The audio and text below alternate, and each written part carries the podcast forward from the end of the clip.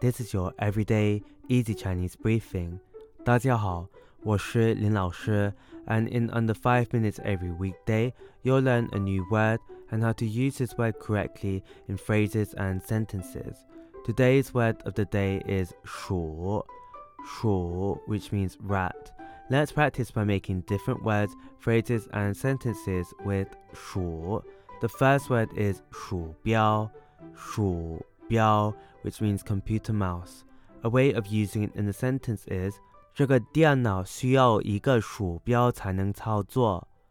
这个电脑需要一个鼠标才能操作。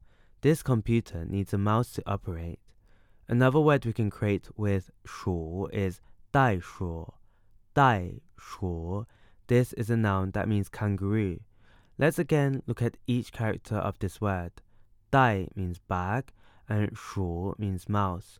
A way of using it in a sentence is 澳大利亚是袋鼠的故乡。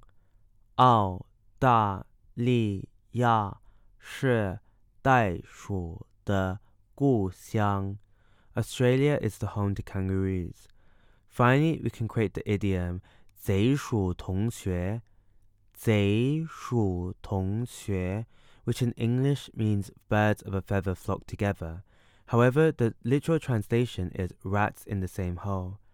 他们是贼鼠同穴，所以总是一起出门玩。他们是贼鼠同穴，所以总是一起出门玩。they are birds of a feather, so they always go out together to have fun.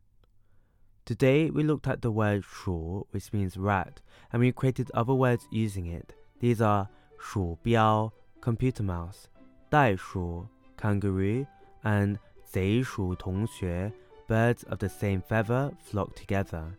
To see this podcast transcript, please head over to the forum section of our website www.everydayeasychinese.com where you can find even more free Chinese language resources.